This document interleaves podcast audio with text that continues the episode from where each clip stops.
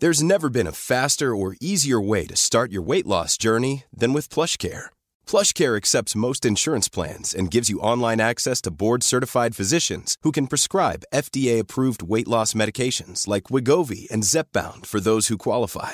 Take charge of your health and speak with a board-certified physician about a weight loss plan that's right for you. Get started today at plushcare.com slash weight loss. That's plushcare.com slash weight loss. plushcare.com slash weight loss. Heraldo Radio, la H se lee, se comparte, se ve y ahora también se escucha.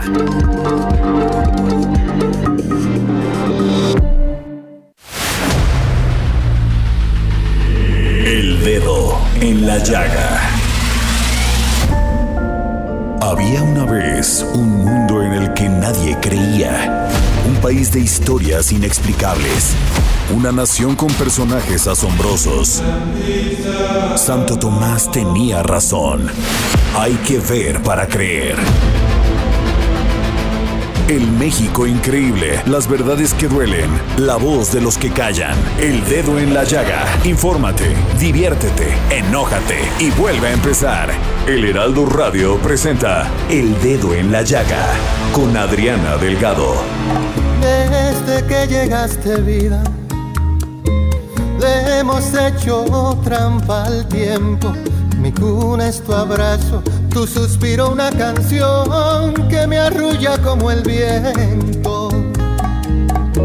Yo soy el hombre más afortunado, me ha tocado ser el que conoce cada línea de tu mano, el que te cuida y camina a tu lado. Cambió por ti, todo es amor por ti. Mi corazón te abrí, desde entonces llevo el cielo dentro de mí. Muy buenas tardes, ¿cómo están? Les saludo esta tarde de miércoles 27 de julio del 2022 con toda mi emoción y pasión para poner el dedo en la llaga un día más. Y estamos escuchando esta canción maravillosa de Juan Luis Guerra a dueto con Luis Fonsi. Llegaste tú para iniciar románticamente este dedo en la llaga. Me despierto agradecido con tu aire Bueno. No quisiera empezar así una emisión más del dedo en la llaga, pero pues como les he dicho siempre, hay que vi- visibilizar este horror por el que estamos pasando muchas mujeres en este país. No hay justificación para lo que está pasando. No hay justificación para la impunidad, la falta de atención, la sensibilidad que existe para las mujeres. Tengo en la línea a Mayeli Mariscal, corresponsal en Jalisco del Heraldo Media Group, porque sí, otra vez en Jalisco. Tenía 11, a- tiene 11 años, le rociaron alcohol, alcohol y luego le prendieron fuego. Mayeli. Así es, Adriana. Muy buenas tardes. Buenas tardes también a todo el auditorio. Pues un caso más, como mencionas, en contra de una mujer, en esta ocasión de una menor de 11 años de edad, quien se encontraba en un albergue, una casa en donde pues estaba en un tratamiento eh, de recuperación, ella eh, con una, un cuadro eh, de salud mental de depresión y ansiedad. Su madre, eh, de nombre Mónica, madre soltera, la ingresa en este eh, en este albergue que se ubica en el municipio de Tonalá, Jalisco, eh, en la colonia Santa Isabel. Pues eh, recibe esta noticia en la cual los cuidadores, a manera de castigo, eh, le piden en su momento a esta menor, eh, ante una crisis de ansiedad que ella presentaba, que deje de rascarse, y ante eh, pues la negativa, obviamente estaba en crisis, le vierten el alcohol y bueno, con una pistola tipo taser, eh, una pistola eléctrica, eh, tratan de darle un shock eléctrico, lo cual pues ya una vez vertido el alcohol provoca el chispazo que enciende su cuerpo y bueno, ahora ella está eh, hospitalizada en el Centro Médico de Occidente con 13% de su cuerpo eh, quemado, quemaduras de segundo grado en tórax y brazo izquierdo, así como en el abdomen. Y pues ya las autoridades municipales el día de hoy acudieron a una visita de verificación en el lugar en donde ya lo clausuraron y los vecinos y familiares de otras personas que se encontraban ahí recluidas, eh, pues confirman esta serie eh, de actos en donde era regular la tortura, los golpes y que eh, dicen los vecinos, sí hubo denuncias también a las autoridades, a la Comisaría Municipal de Tonalá, de manera eh, constante en las madrugadas, es principalmente cuando escuchaban los gritos de eh, quienes se encontraban al interior de esta casa, de este albergue. Y pues en Tonalá se estará revisando, sobre todo, por lo menos han detectado 15 centros de rehabilitación que no cuentan con permisos y en los próximos días espera que por parte del gobierno de Jalisco junto con los municipios pues se realicen unas visitas de supervisión, sobre todo porque hay que recordar también el pasado domingo en Tonalá ingresaron a, a otro centro de rehabilitación y bueno, mataron a seis personas, lo cual eh, pues es lamentable y una vez más se presenta un caso ahora eh, pues en contra de una mujer. Mayeli, ¿Hay responsables? Hay, no se este, tienen detenidos. ¿Cómo? O sea, ¿quién dirigía ese centro de atención? O sea, es, es verdaderamente increíble porque alguien debe de haber manejado ese, ese centro de atención. Así es, así es, hasta estos Un albergue, eh, o sea, ese albergue de casa de vida camino a la fortaleza, ¿quién es el dueño? ¿Quiénes son los responsables?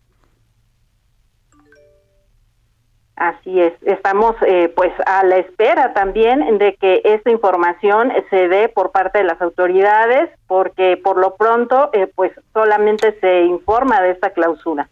Mayeli, ayer el fiscal de Jalisco, este, pues habló del caso, de este caso terrible de Luz Raquel Padilla y este insinuó, insinuó así que Luz Raquel podría haberse autoinmulado. Terrible, porque las reacciones de, de, los medios, de las mujeres, fue, fue, pues, cómo se atrevía a hacer un comentario así si todavía no tiene toda la investigación completa del caso. ¿Qué me dices tú de esto? ¿Cómo ha reaccionado la sociedad en Jalisco? Pues imagina que ha sido, pues, además de indignación, la petición de justicia y que eh, no se rompa esta cadena de custodia, sobre todo mm, de presentar videos, los cuales forman parte de los indicios que están incluidos en una investigación abierta sobre la muerte de Luz Raquel. Hay que recordar una mujer de 35 años, activista, madre de un menor eh, con una condición de espectro autista y eh, de quien hasta estos momentos, como mencionas, esta hipótesis que presenta el fiscal Luis Joaquín Méndez Ruiz apunta a una autoagresión, lo cual eh, pues obviamente es indignante porque en lugar de investigar el hecho de pues este ataque o presuntamente ataque que, sufrió el 16 de julio en un parque público en la colonia Arcos de Zapopan, se están eh, pues enfocando en los videos que presenta la familia de Sergio Ismael N, el vecino que agredió, intimidó a Luz Raquel eh, cuando se encontraba en vida y pues bueno, también llama la atención el día de ayer esta audiencia que se realiza en donde pues eh, la juez determina un mes de prisión eh, a Sergio Ismael N, quien fue vinculado ya por delitos contra la dignidad de personas y lesiones en agravio de Luz Raquel. Sin embargo, estas lesiones y agresiones de las cuales eh, se le vinculan eh, las ejerció el 5 de mayo.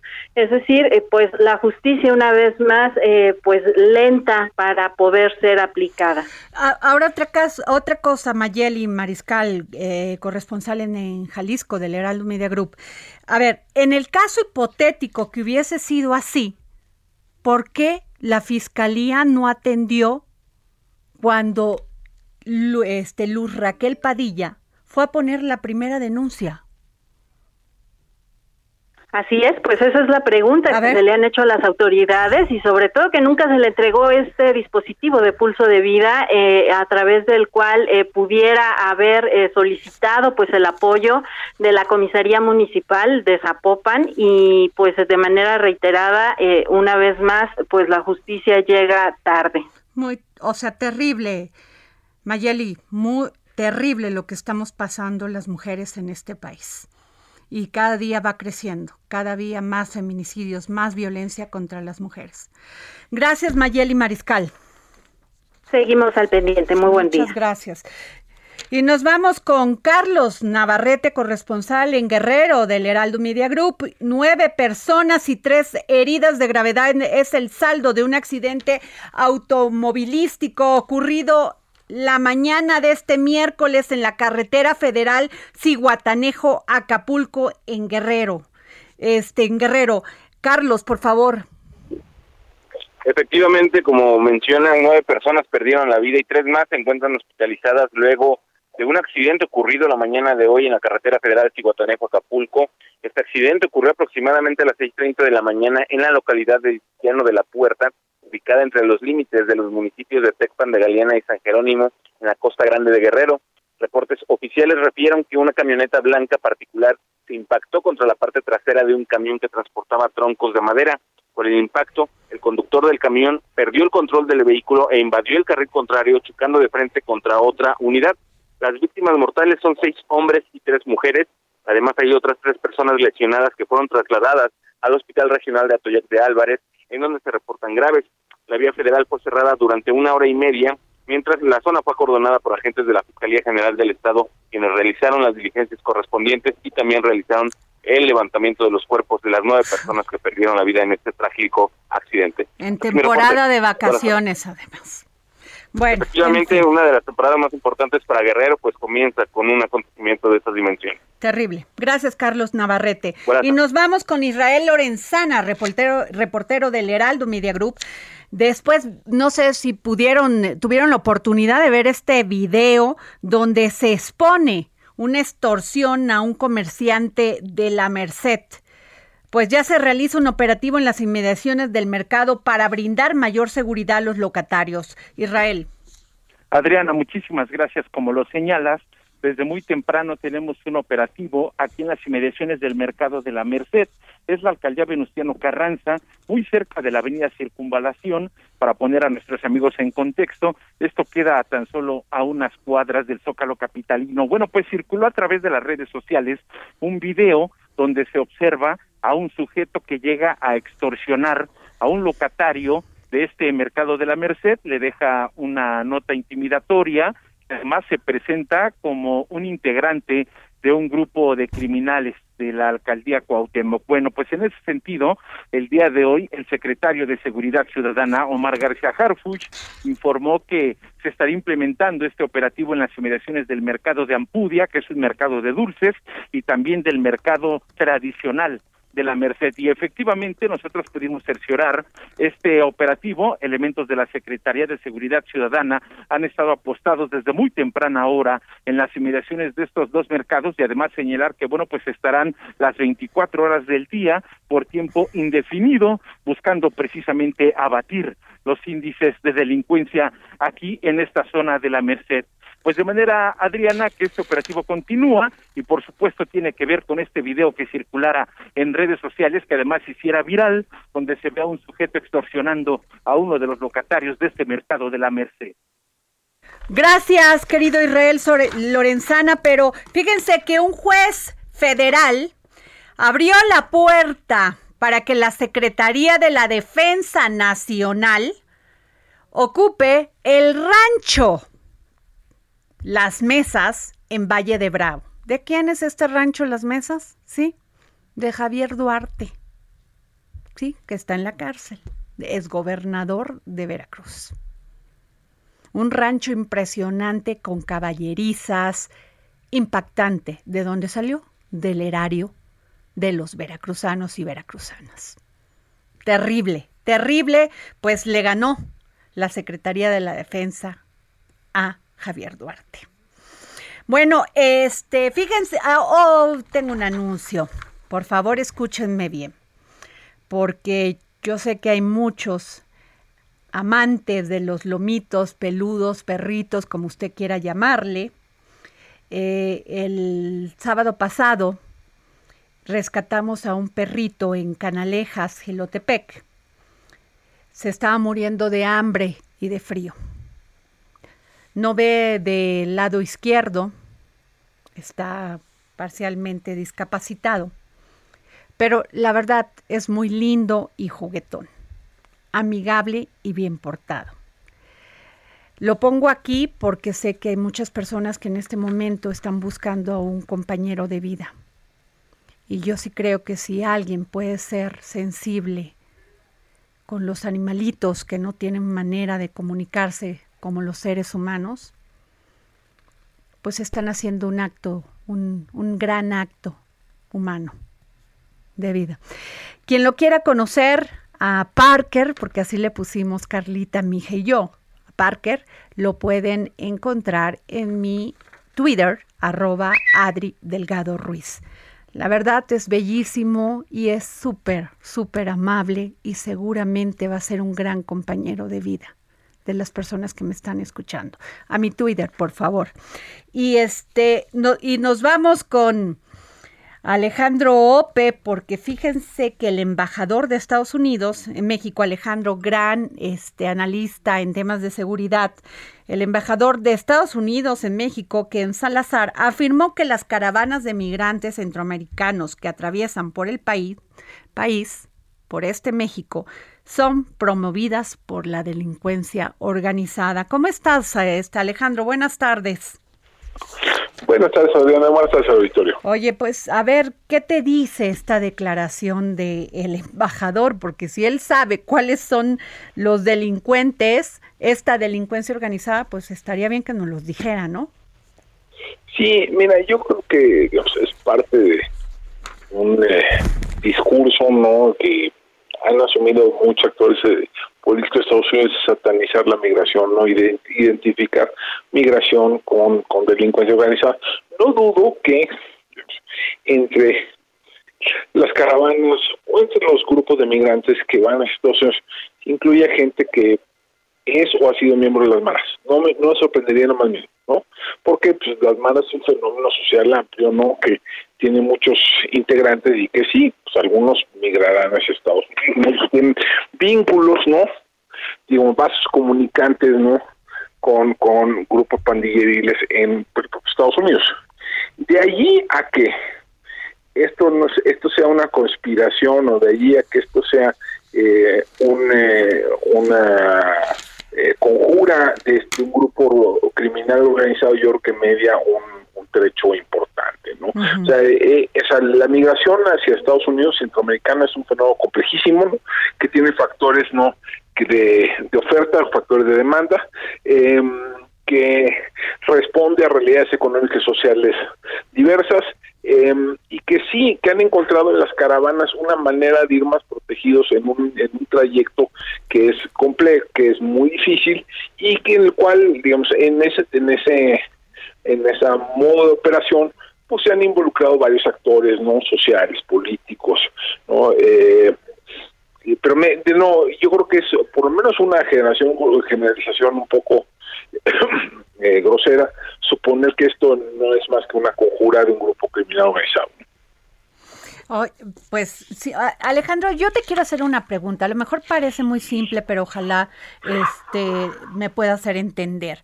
A ver, eh, acaban de agarrar, eh, de, de de encontrar, perdón, casi 300 migrantes en una bodega en Gilotepec Esta zona es muy estratégica porque está el arco norte que comunica Veracruz con la carretera de que la carretera federal México Querétaro.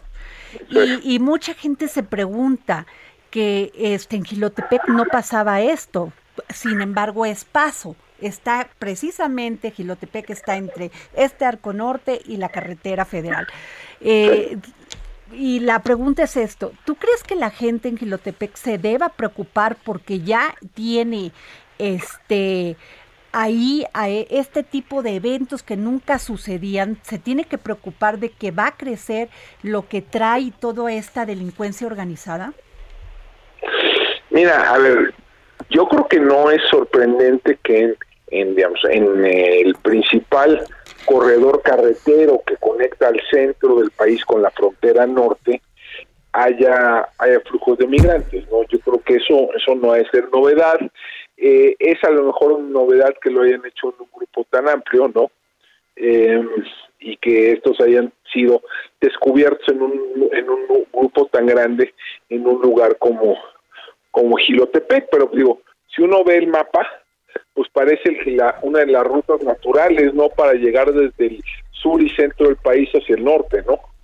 Ahora, eh, ajá. Pues, Alejandro, y luego, mi segunda pregunta, perdón, es, ¿cómo es posible pasar un camión? Porque los transportan en estos camiones, trailers, por todas estas casetas que vienen de Veracruz, por el Arco Norte, por la carretera federal de, de Querétaro, sin ser vistos, bajar a 300 migrantes al lado de la carretera sin ser vistos. No, bueno, dejar por mira, no es que no haya no es que haya puntos ciegos, es que muchas veces hay ciegos en los puntos, ¿no? Pues sí. Deja de poner, o sea, hay connivencias, hay complicidades, hay redes de corrupción que permiten que pues, estas, estos grupos ¿no? que se dedican al, tráfico y trata de personas puedan operar con, con altos de impunidad. Creo que esa es la, la, mejor explicación de este fenómeno. Claro. Y bueno, y mi segunda pregunta, y aquí tengo ya al maestro Enrique Galván, que pues aquí acaba de llegar. Gracias, maestro Galván. Alejandro, es pues Caro Quintero, Inter, este, Caro Quintero interpuso una nueva demanda de amparo en contra de la solicitud de extradición que pesa en su contra por parte del gobierno de Estados Unidos al considerarlo sospechoso de asesinato, pero lo, este, lo interesante es que está retrasando su extradición. ¿Es una estrategia? ¿Es realmente que es un tema jurídico? ¿Qué es? No, indudablemente yo creo que Caro Quintero va a tratar de retrasar por todos los medios públicos a su alcance no la extradición a Estados Unidos. Em, Pero ¿por qué retrasarla tanto? y O sea, ¿qué, qué bien se aplica la justicia en este caso, no? Sí, bueno, lo que lo que quiere es, evitar, eh, al final del día es evitar que se dé la que se dé la, la, extradición a Estados Unidos, tratar de eh, eh, evitar ese escenario y quedarse no a purgar una pena en México. eh, yo creo que al final del camino sí va a ser extraditado. Eh, yo creo que las autoridades en México van a eh, ser estratégicas en también en su respuesta ante estos, estos amparos y cuando se abra una oportunidad, cuando se abra eh, entre un amparo y una revisión, etcétera. Cuando se abra, se abra una ventana de oportunidad, yo creo que van a, van a, van a extraditarlo, tal como sucedió, por ejemplo, el caso del Chapo en 2017. Yo creo que ese, ese es al final del camino, pero eso puede tomar un año o más. ¿eh? O, sea, puede, o sea, no puede no ser, puede no ser rápido el proceso. Bueno, ok, gracias Alejandro Ope, experto en seguridad. Gracias, maestro Galvano Gracias.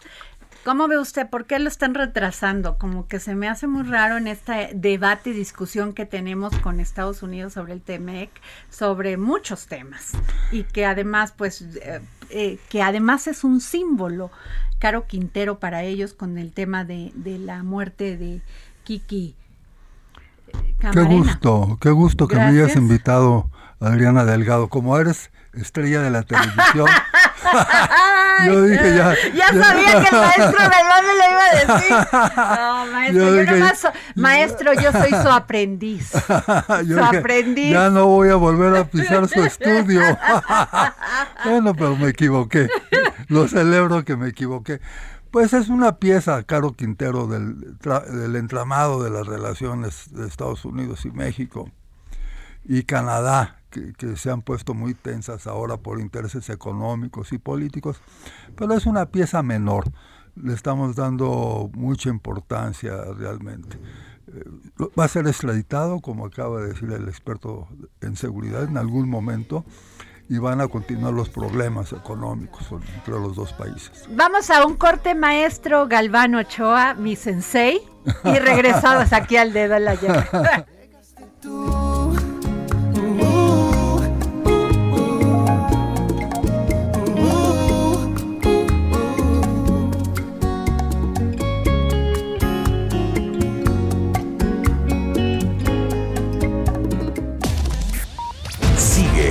Adriana Delgado en su cuenta de Twitter, arroba Adri Delgado Ruiz. Además, te invitamos a enviar tus opiniones y comentarios en texto o por mensaje de audio a través de WhatsApp al 55 2544 3334. Y si quieres escuchar El Dedo en la Llaga de El Heraldo Radio, en cualquier momento y donde quiera que te encuentres.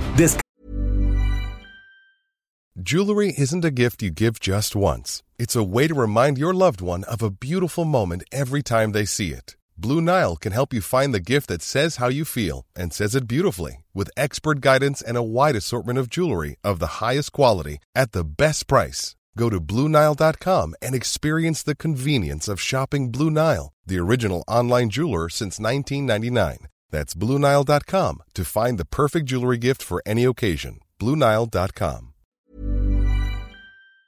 Carga el podcast disponible en Spotify y iTunes.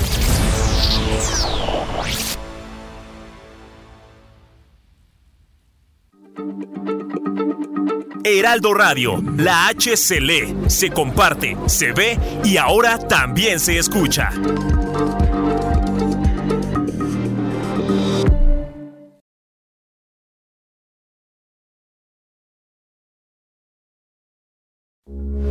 Heraldo Radio, con la H que sí suena y ahora también se escucha.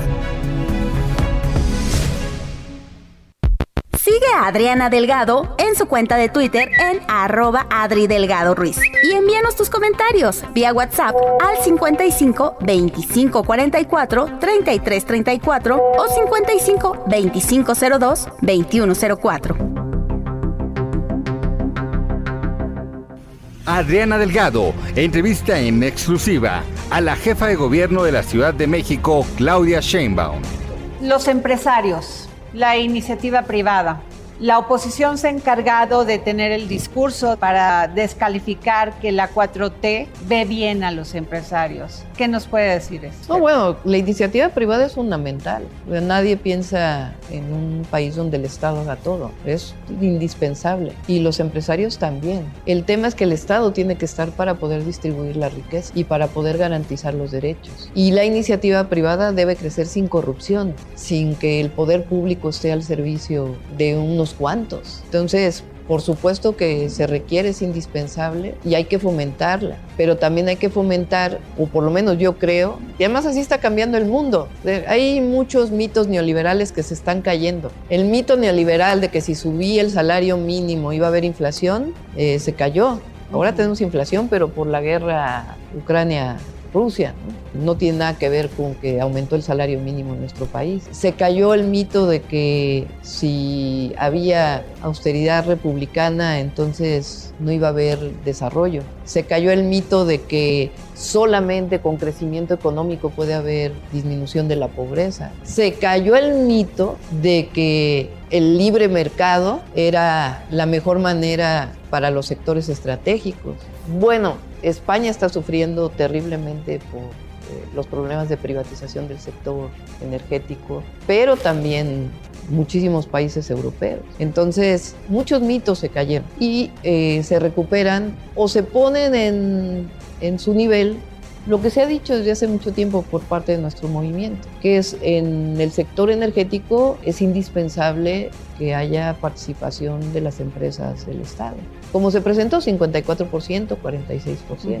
No es que se acabe la inversión privada. De igual manera, yo estoy convencida de que si no hay inversión en educación, no hay inversión en salud, pues no se puede garantizar la educación pública, la educación en salud. Pero al mismo tiempo también es indispensable pues que haya inversión privada, nacional y extranjera en nuestro país. Jueves, 11 de la noche, El Dedo en la Llaga, Heraldo Televisión. Pues ahí está esta entrevista que le realicé a la jefa de gobierno, Claudia Sheinbaum, por favor, no se la pierdan mañana a las 11 de la noche por el Heraldo Televisión en el Heraldo Media Group. La pueden, este, se pueden, este, seguir por las redes sociales, ¿eh? porque ahí está en vivo, transmisión en vivo. Y bueno, fíjense que, bueno, hemos visto estos casos de feminicidios, de agresiones hacia las mujeres terribles. Esta nueva modalidad de echarle alcohol o gasolina a las mujeres, petróleo e incendiarlas. Terrible terrible, o sea, un crimen de odio fatal. Eh, yo he escuchado a la jefa de gobierno que ha pues comentado que aquí hay varios, varios este, programas para que se aminore el tema de la violencia hacia las mujeres. Y tengo en la línea al diputado Luis Alberto Chávez del PAN, presidente de la Comisión de Atención a Víctimas del Delito en el Congreso de la Ciudad de México. Pero lo que me llama mucho la atención, este, Enrique Galván, José Manuel Arteaga y diputado Luis Alberto Chávez, es que aquí en esta, en esta ciudad, fíjense que eh, no se castiga, o sea, no se persigue, se, se, se considera delito menor el hecho de que tú eh, hayas agredido una, a una persona y eh, este y si no va y denuncia en los 15 primeros días por lesiones, pasa a delito menor. Ya no se persigue. Entonces, por eso, este, pedirle, diputado Luis Alberto Chávez, que nos dé su opinión y qué van a hacer, porque este tema ya no se puede dejar de lado, de lado. hay que tener, hacer una reforma al Código Federal de Procedimientos Penales. Hola Adriana, ¿cómo estás? Buenas, tardes. Un saludo a ti, a todo tu auditorio y a todas las personas que te acompañan ahí en el estudio. Por favor. ¿Qué opina de escuchaba con, escuchaba con atención y aquí en el Congreso hemos estado presentando diversos puntos de acuerdo sobre feminicidios y lo que es Morena, el partido oficialista con sus aliados, simplemente los votan en contra. Y ahí lo que en el cuando debatimos les decimos que no podemos hacernos omisos al problema y a lo que estamos viviendo ahorita, porque al ignorar las cosas no desaparecen, se agravan. Y ahorita lo que estamos viviendo es una época muy complicada y terrible para las mujeres, ¿eh? Con el tema de feminicidios, las desapariciones forzadas, la trata de mujeres, o sea, es, es una época muy complicada y no he visto yo la parte del gobierno donde quiera empezar a atacar de, de fondo el problema que estamos viviendo. Lo que sí es importante hacer es, es un cambio al Código Penal Federal y a los códigos penales de los estados este, sobre este tema de agresiones, porque si tú sufres una agresión, por lo menos en la Ciudad de México, en los primeros 15 días y no denuncias, pues pasa a ser un delito menor o ni siquiera te hacen caso. Fíjate que también lo que estamos, este, donde queremos hacer que volteen a ver, es sobre el actuar de los MPs. Ajá. Los MP simplemente con tal de cumplir con las estadísticas y con toda esa parte de que se está combatiendo el delito, son los principales inhibidores a que las personas denuncien, sobre todo las mujeres. Entonces no podemos estar permitiendo esa parte porque si el que es el aliado y el que está encargado de protegerte es el principal en desalentarte para que no denuncies, pues decir qué está pasando. Porque no simplemente es incrementar las penas, no es eso. Es un problema que está más arraigado, más de fondo, donde dices, imagínate qué tan descompuesta debe estar la sociedad para que a una mujer le echen gasolina para quemarla. Híjole. Terrible, terrible. ¿Qué, te ¿Qué le puedo decir, diputado? Es terrible lo que está pasando, pero este eh, es importante que los congresos de los estados de la Ciudad de México pues revisen todo esto, ¿no? Al 100%, al 100%. Aquí lo que queremos que les quede claro a la ciudadanía y sobre todo a las mujeres, que yo como presidente de la Comisión de Atención a Víctimas, vamos a dar la cara por ellas, estamos peleando por ellas y lo que queremos es una ciudad libre de violencia donde puedan caminar seguras y no salgan en la mañana a trabajar y piensen y estén pensando de si van a regresar o no a sus casas. Pues sí, pues muchas gracias, diputado Luis Alberto Chávez del PAN, presidente de la Comisión de Atención a Víctimas del Delito en el Congreso de la Ciudad de México. Muchas gracias. Muchas gracias, Adriana. Cuídate. Hasta, luego. Bueno, pero el gran tema es cambiar los códigos de procedimientos, o sea, o sea, legislar. Y aplicar la ley. Y aplicar la ley, que no haya impunidad. Pero bueno, saludo con mucho gusto a mi sensei, no me están viendo, pero hago así reverencia.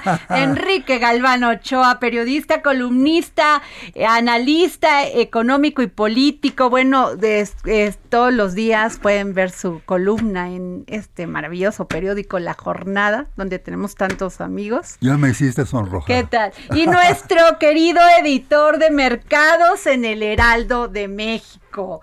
Gran profesional, gran este analista financiero y económico. Pues gracias por estar aquí y ahí va la primera. A ver qué. Gracias. ¿Qué piensan?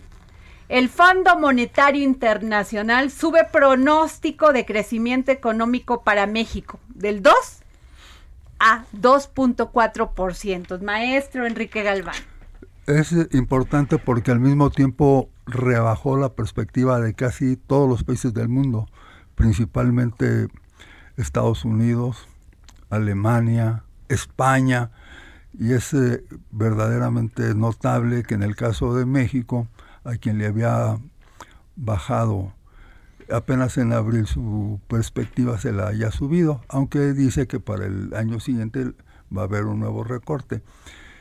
Eh, lo que sucede es esto, que a veces eh, lee uno los periódicos y cree que el país eh, no va a durar para hasta el próximo 16 de septiembre por la situación crítica de la economía y luego llega información de afuera de México y resulta que es todo lo contrario en resumen, si va a haber crecimiento económico este año, no va a haber recesión en México. Son excluyentes. Eh, querido José Manuel Arteaga, a ver, sin embargo, el FMI, el Fondo Monetario Internacional, fue duro con las expectativas para el 2023, ya que pasó de una estimación de 2.5 a 1.2%, lo que significó un tijerazo de 1.3%. Es correcto, Adriana, como lo comentas, eh, como lo comenta el Enrique Galván. Eh, Sensei Galván, para mí. Me está patorreando. Digamos que es la, nota positiva, el, ajuste a, la alza del crecimiento económico de México para este año. El efecto, eh, digamos, difícil el que para 2023 este recorte de la proyección de 2.5 a 1.2%.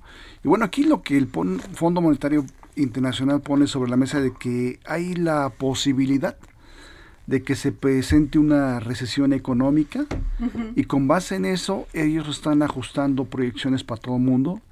Eh, llama la atención, por ejemplo, el caso de Estados Unidos, que Estados Unidos lleva una proyección de 1% eh, para el próximo año.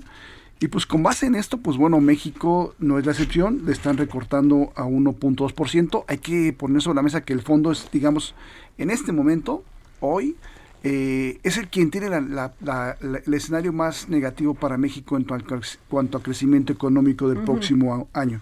Este 1.2% solamente está a la par de lo que maneja eh, Grupo Financiero Citibanamex, que ellos también están estimando que el próximo año la economía crezca 1.2%. Y bueno, por encima de ahí, bueno, tenemos al BBVA que tiene 1.6, la encuesta de Banco de México de 1.7, el Banco Mundial 1.9, la OCDE 2.1, Banco de México 2.4 y Hacienda, bueno, todavía tiene 3.5. Yo considero que conforme pasen los meses y conforme más se pueda acercar esta situación de una recesión, eh, lo que podemos estar viendo hacia adelante es que para el próximo año empiece un ajuste paulatino de parte de los grupos financieros en cuanto a la proyección económica de México. Enrique. Ojalá se dé, o sea, queremos que la economía del país no se detenga, que crezca. Y junto a este tema del Fondo Monetario Internacional, vale la pena mencionar que hace unas horas la Reserva Federal de Estados Unidos eh, otra vez aumentó 0.75. Sí, casi un entero. ¿Y qué es lo que está haciendo? Tratando de evitar que la economía de Estados Unidos eh, siga esa tendencia inflacionaria, la mayor en 40 años, que en una situación dada puede crear una recesión. Y ahí sí no sabe uno qué es peor si, si que no haya trabajo ni dinero para comprar o que las cosas existan aunque sean muy caras, ¿no? Entonces vamos a ver también qué efectos tiene esta decisión del, de la Reserva Federal en México. Desde luego se anticipa que el, que el Banco de México tendrá que seguir sus pasos y volver a aumentar las tasas de interés Ahora, en México. mm, eh, como decía el, el filósofo Carstens, que cuando a Estados Unidos le daba una un resfriado, a nosotros una pulmonía, ¿no? ¿Qué significa si Estados Unidos entra en un proceso de recesión terrible? ¿Cuál, ¿Cómo nos va a afectar? O sea, económicamente sería, pues dicen que una debacle en México, ¿es cierto o no es José cierto? Manuel. Eh, mm, pues mira, Adriana, yo creo que eh, uno de los puntos fundamentales es que pues México está muy anclado a la economía de Estados Unidos. ¿no? Eh, 80% de las exportaciones mexicanas van hacia ese país. Eh, entonces, un efecto de recesión en Estados Unidos indiscutiblemente le va a empezar a pegar a la parte económica en cuanto a exportaciones. Eh, hoy, por ejemplo, eh, se da a conocer por parte del INEGI el saldo de la balanza comercial eh, a la primera mitad del año. Eh, hay un déficit a, a- estos primeros seis meses, son 12 mil millones de pesos, 12 mil 944 para ser exactos, millones de dólares en cuanto a lo que es el déficit en la balanza comercial. Pero bueno, por lo pronto, México, pues las, la- las exportaciones hacia Estados Unidos aproximadamente al año rondan los 600 mil, pasadito de 600 mil millones de dólares. Y un efecto de recesión en Estados Unidos puede en un cierto momento detener el tema de lo que México exporta hacia Estados Unidos. Eh, Enrique, eh, el- de lo que dice José Manuel Arteagua, es muy, eh, fíjate que varias calificadoras y empresas estas de, bueno, firmas de abogados, dicen que el presidente no está tomando con, con seriedad el tema de estos litigios que emprendieron empresarios norteamericanos y canadienses por no cumplir con las reglas del TECMEC. Y este y dicen que los más afectados serían los aguacateros y exportadores de hortalizas porque Estados Unidos podría pues incrementar los aranceles. ¿Tú qué piensas? Ya están anticipando el resultado del litigio. Apenas todavía no, no llegamos a la etapa del litigio, estamos en la primera etapa de conversaciones armoniosas. Pueden pasar varias cosas, inclusive que México gane el litigio. Entonces usar eh, esos eh, argumentos de que van a ponerle aranceles al aguacate, pues quieren asustar con el petate del muerto. Yo creo que México tiene todo el derecho del mundo a defender en el Tratado de Libre Comercio con Estados Unidos y Canadá sus reservas energéticas. Y lo dice el tratado. Estados, eh, México separó, reservó su derecho de modificar la constitución para eh, defender lo que es suyo. Ahora hay un tema entre eh, la industria y la soberanía. El presidente ha hablado de soberanía, José Manuel.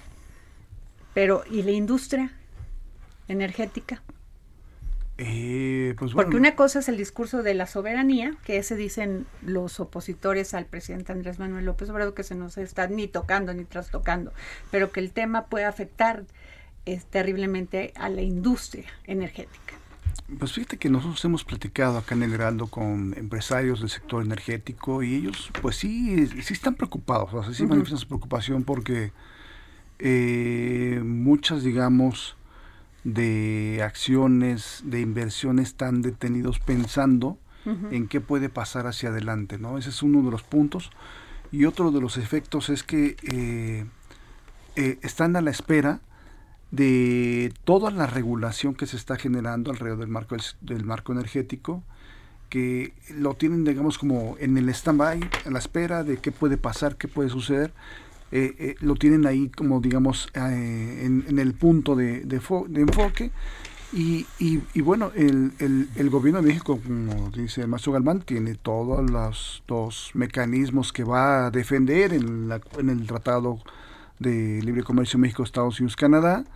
Pero sí, es, digamos, es un punto que pone sobre la mesa nerviosismo, sobre todo a las inversiones hacia adelante que se pudieran generar o que se pudieran estar llegando hacia el país. Enrique. Solo del sector energético, que es un grupo de empresas muy identificadas. Pero la economía del país, los negocios en el país van más allá del, del tema energético, que es sumamente importante, desde luego. Eh, está circulando en estos momentos en la edición de, de Bloomberg un artículo de dos analistas que hablan, en primer lugar, de la estabilidad del peso mexicano. Dicen que es la estrella en, Sí, eso en- lo leí sí, hoy. en el mercado internacional de divisas. Y también dicen que se ve el auge del país desde Tijuana hasta el sur de Texas, del lado mexicano, allá Nuevo Laredo, Matamoros. Y yo acabo de estar allí. Yo acabo de regresar anteayer de, de Baja California y de veras están construyéndose torres altísimas. Hay una actividad turística en el eje, en el eje Tijuana-Ensenada y hacia el sur fantástica. Es decir, tiene uno que poner al sector energético en el contexto de toda la economía nacional. Es mucho, muy importante. Pero una cosa es soberanía y otra cosa es dinero y negocios. Estos señores defienden sus negocios. Nosotros como mexicanos debemos defender la soberanía de nuestro país, en mi opinión. Enrique, bueno, gran, el gran negocio de estos litigios, eh, y lo sacó la Dolce Vele, este, eh, en la este, agencia esta alemana, este, no, no es Dolce Vele, es este, te- a ver, se me fue el nombre de la DW, este, dice que los que van a ganar son los abogados, las grandes firmas de abogados, que además es un comercio en Estados Unidos, que estamos hablando de miles de millones de dólares por no llegar a una, y sobre todo con otros países, por no llegar a un arreglo diplomático, sino emprender estos litigios. Eh, sí, en efecto hay una gran industria de litigios en, en el mundo y, y va a aprovechar el momento. Y, y sí, vamos, ellos siempre van a ganar, ¿no? O sea, gane México, van a ganar ellos, o ganen los empresarios, van a ganar ellos. Sí, sí, es un, un tema en que eh, va a estar sobre la mesa y por lo general, pues este, son grandes firmas las que, ah, las que entran dentro del mercado de juego de toda esta negociación que, pues, sí, como dice Maestro Galván, sí va para algunos mesecitos para hacia adelante, ¿no? Yo creo. Es decir, Adriana, para triunfar en la industria energética no necesita ser ingeniero, hay que ser abogado. Claro, sí, sí, sí. Pues sí. Ahora, el gran tema es que si eh, en ese tema de, del gas, por ejemplo, nosotros le compramos gas a Estados Unidos y Estados Unidos, además de vendernos el gas, pues también quiere tener su participación en la industria energética. Entonces, como que gana por las dos vías, ¿no? Sí, Maestro. pues, sí, pero, pero ¿O no? las reglas del juego están muy claras. Lo acaba de, de decir aquí Claudia Sheinbaum. Están proponiendo que el sector privado tenga el 46% del negocio y el 54% del gobierno mexicano. Está bien, ¿no? ¿O a poco qué va a ser? ¿54% o más el sector privado como en España y una pequeña parte del Estado mexicano? Pues no, tampoco. Bueno, o el modelo francés, ¿no? El modelo francés que participan, son compet- competidores también y el que da el mejor servicio, pero también tienen la, rectoría del Estado de, la- de todo lo que es la luz y la energía, en fin, la energía este, eléctrica y todo más. ¿Tú qué piensas? Sí, yo creo que uno de los de los puntos fundamentales es este la participación de, digamos de del sector privado, del gobierno, pero un, punto fundamental que yo yo sí creo y yo sí soy eh, de este tema es ir ya más hacia las energías eólicas, ¿no? El tema de, de, dejar un poco aparte afuera la, la, tema de los de los combustibles fósiles y que digamos que en esa parte México sí ha estado pues no tan adelantado como muchos países, ¿no? Por ahí más o Enrique, eh, a ver, pero pasemos a otro tema, el tren Maya, rápido porque se nos va a ir, se nos va a ir el tiempo, maestro Galván. Este, pues ha crecido los presupuestos del tren Maya y todo esto y hay un muchísima eh, debate de la oposición hacia que el presidente no le calculó bien a estos grandes proyectos y que nos va a costar a los mexicanos. Sí, él dice que se ha encarecido la obra porque ha habido resistencia a que se realice, pero acaba de hacer un decreto expropiatorio de ocho predios, es una extensión relativamente pequeña, ciento y tantos mil metros cuadrados, y ahí entonces sí va a poder pasar el tren Maya por esa ruta que tenían bloqueada. José Manuel. Pues este, fíjate que tomando ese tema de la infraestructura, aprovechando, este, digamos que es un tema que se puede analizar esta noche. Esta noche hay una reunión del presidente con empresarios mexicanos en Palacio Nacional. Entre otras cosas está el tema del tren Maya, de todo este proyecto. Y está un punto importante que puede ser, que es el hay un tercer paquete de infraestructura que viene hacia adelante y que al parecer, digo para que los amigos que escuchan lo tengan en la mente, se podría analizar este, esta noche, Adriana. Ah, pues qué interesante, pues vamos a estar muy pendientes.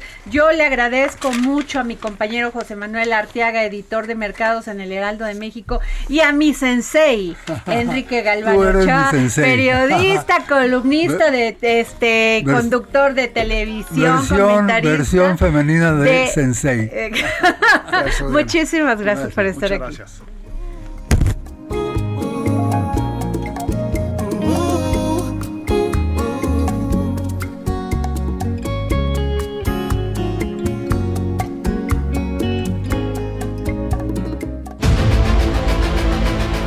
El Heraldo Radio presentó El Dedo en la Llaga con Adriana Delgado.